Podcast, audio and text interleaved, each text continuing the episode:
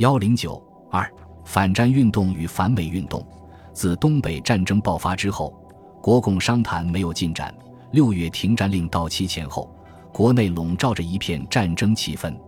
反对内战、要求和平是广大民众和社会各界人士的强烈呼声。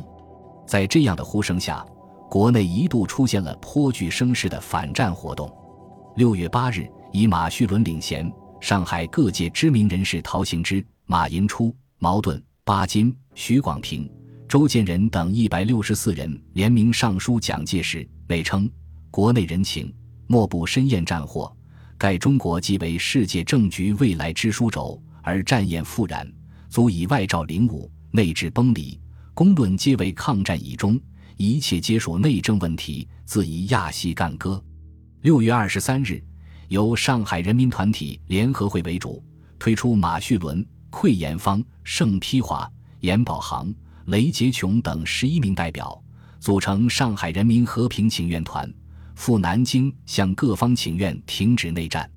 车至镇江，即有自称为苏北难民代表的人上车纠缠。车到南京下关车站后，代表们受到名为“苏北难民代表”实为国民党组织人员的围攻。据马叙伦日记所记，由于请愿代表不听这些人的鼓噪，车站内打声四座，候车室窗户皆为挤开，往窗飞跃而入者，先机普西修等，皆穷亦被持其发，痛殴，受伤极多而甚。余首被殴者四处，皆起大包，眼鼻亦伤，复受踢，遂以痛坐地。民盟在向国民党的抗议中指称，在场军警时多时少。时远时近，始终不为有效之制止，以致自晚七时拖延至夜深十二时，前后历时五小时余。以首都重地，军警如林，而不能维持秩序，保障人民生命身体之自由，且不能不怀疑无人为有政府，亦为无政府。此段非可以防范疏忽等论调推卸责任者。请愿团在南京会见蒋介石时，向蒋请愿不要再打内战。蒋介石告诉他们：“放心，和平很有希望。即使他们打过来，我也不打过去。”然不及一月，全面内战已经爆发，更严重的事件接踵而来。七月中旬，在全面内战的低压气氛中，云南省会昆明连续发生两起震惊全国的政治谋杀案，引起国内各党派、一般民众和舆论界的震惊和广泛关注。十一日晚。战前以七君子之一闻名于世的民主人士李公朴携夫人外出访友并看电影，散场后在回家途中遇刺身亡。四天之后，十五日下午，刚在李公朴追悼会上悼念网友并痛斥杀人者的著名教授闻一多，也在回家途中遭暗杀而逝。出事前，有人劝闻一多暂避，但他表示事已至此，我不出则诸事停顿，何以为死者？临出门前，他又说：“今天跨出大门，就不准备再跨进大门。”结果，闻一多以身殉言，终于倒在暗杀者的枪口之下。案发后，昆明形势空前紧张，民盟在颠负责人潘光旦、费孝通、张奚若、楚图南等不得不至美国领事馆暂避，民盟刊物《民主周刊》等则被查禁。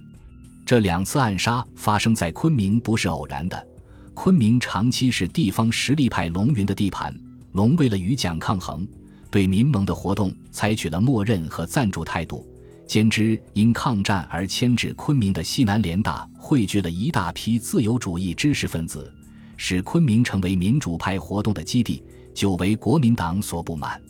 抗战胜利后，蒋介石利用傅岳接收破龙云下台。西南联大准备复原，学生陆续离开昆明，民主派活动失去奥援。又值国内形势紧张之际，云南国民党当局遂有此举。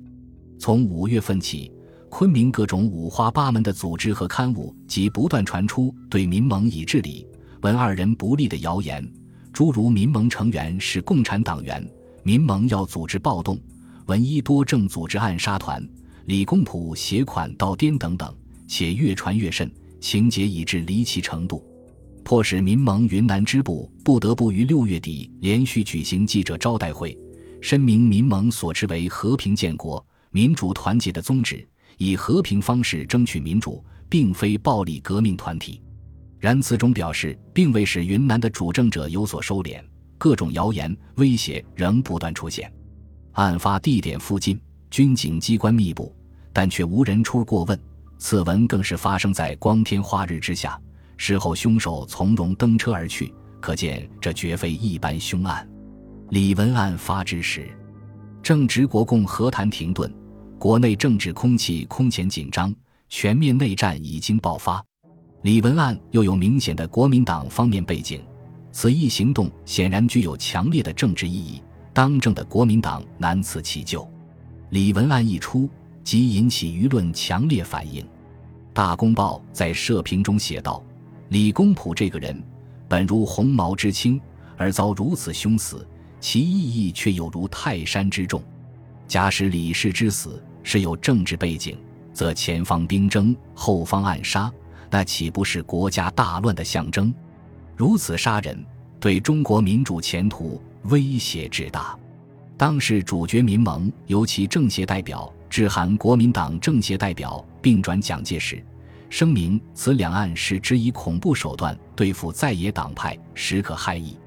且本同盟始终坚持以和平方式争取民主，自身从未利用武力，并坚持各政党均应放弃其武力。今乃以暴力残杀无武力之在野党派如同盟者，则有可议呀。因是不能不向政府当局提出严重质问与抗议。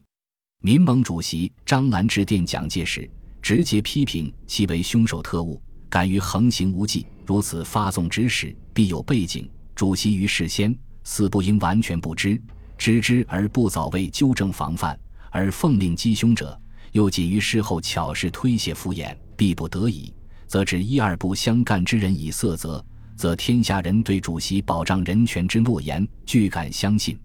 如为此类暴行，并无背后指使，则特务行动自由如斯，所谓纪律者又安在？不仅如此，这两次暗杀事件，原因出于国民党恨民盟是共产党尾巴，蓄意破坏民盟，打击民盟，从而不能不导致民盟为自身利益向中共进一步靠拢。开始对国民党采取公开批评的态度，在七月十五日民盟政协代表举行的记者招待会上，民盟代表批评国民党拒绝在开政协会议为最重要的错误，要求立即恢复政协会议，实行政协决议，尽快成立联合政府，从而与中共在国内政治问题上的立场相一致。其后，民盟又批评蒋介石八月十四日的文告。认为政协决议之所以未能实行，执政党比在野党之责任为大。文告所提方针完全违反政协决议，并举李文案为例。在此时存在之下，有武力政党如何敢放下其武力？当有人问民盟为什么不批评中共时，梁漱溟称在此一致争取和平之时，目标一致，不能批评。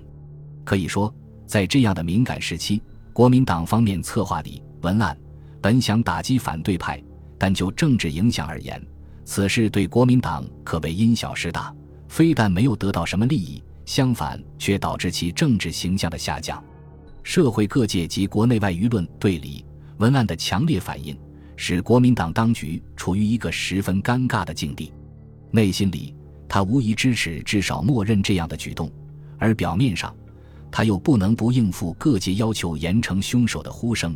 以致蒋介石出面对美国大使司徒雷登表示，政府必切实查究，并重申负责保护人民之生命与自由。面对社会各界的指责和抗议，国民党不得不做出一系列姿态。陆军总司令顾祝同、宪兵司令张震和警察总署署长唐纵先后抵昆明查办此事。八月二十五日，云南警备总司令霍奎章被下令革职看管。由何绍周接任，警总特务营三连连长汤时亮和该连排长李文山以文案凶手罪名被处死刑。此一震惊全国的大案暂告一段落。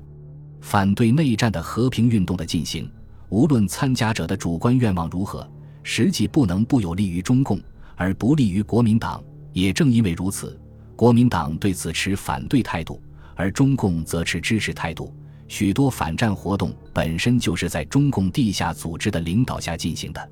如上海人民和平请愿团的请愿活动，就是由中共上海工委书记华岗向周恩来建议，得到同意后，由中共上海地下党组织实施的。从请愿代表的产生、请愿口号的选定到请愿的具体方式、欢送队伍的组织等等，都是由中共上海地下党具体操办的。国民党对反战和平运动当时还不便公开镇压，只好采取暗中活动或特务活动方式进行破坏，而这又与民众要求和社会舆论的呼声站在了对立面，从而使自己在争取民众的工作中失了重要一分。如当时舆论所言，国民党的行为无疑为冤屈于未从屈却，处境实在尴尬。一九四六年底，反美运动的爆发，更使刚刚召开国大通过宪法的国民党处于左右为难的境地。